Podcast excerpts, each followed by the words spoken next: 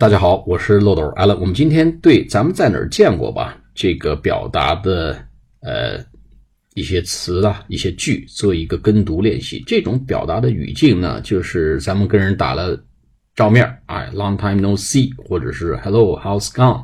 啊，最近过得怎么样？接茬儿，咱们要有一些话来跟进啊，把这个呃。对话能够 keep running，能不断的进行下去啊，它有一些 follow up，一些 discussion 啊，这个叫 secondary greeting 啊，叫第二层的打招呼。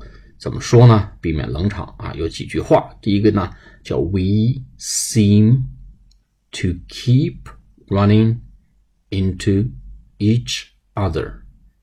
We seem to keep running into each other.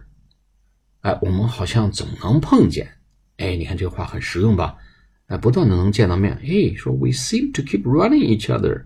啊，你看我们都有缘分呐。哎，这个话说谁都高兴。你看咱俩多投缘呐，总能碰见。你看看，不是一家人不进一家门，对吧？咱们跟亲人差不多了。啊，We seem to keep running into each other。第二种表达呢，就是说咱们在哪儿见过吧？这一般跟女士说呢，说你怎么泡妞这么老道呢？啊，老套这套东西有没有点新鲜东西啊？但咱们还得坚持说这句话啊，叫 Haven't we met before? Haven't we met before? Haven't we met before? 难道我们过去没有见过吗？我怎么觉得您这么脸熟呢？哎，第三个呢，表达就是。呃，比较不礼貌了啊！但是有时候你确实想不起人叫什么，你还真得说这个话，叫 "I'm sorry, I've forgotten your name." 抱歉，我记不清您叫什么名字了。I'm sorry, I've forgotten your name.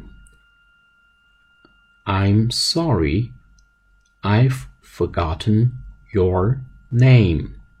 哎，伴随着一脸的尴尬和歉意说这句话啊，表情配合很重要，必须到位。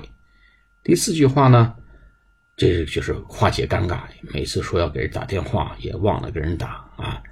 然后呢，下一次碰见，人心说一直说给我打电话，怎么不给我打呢？哎，用一句话来化解：I have been meaning to call you，就我一直想给你打电话来着。其实这句话说着也挺多余的，还招人恨。你心说你一直想给我打电话，怎么给人给我打呀？就是不会原谅你，但是人不原谅你，这句话还得说。哎，叫 I have been meaning to call you. I've been meaning to call you. 我一直想给你打电话来着，but I've been so busy. I'm I've been so terribly busy in the past several years, several months, several days 都可以啊。想给你打电话，太忙就把这事忘了。好，我们今天把跟读练习呢 再重复一遍，叫 We seem, we seem to keep running into each other. Haven't we met before? I'm sorry. I've forgotten your name. I've been meaning to call you. 好，我们下次课再见，谢谢大家。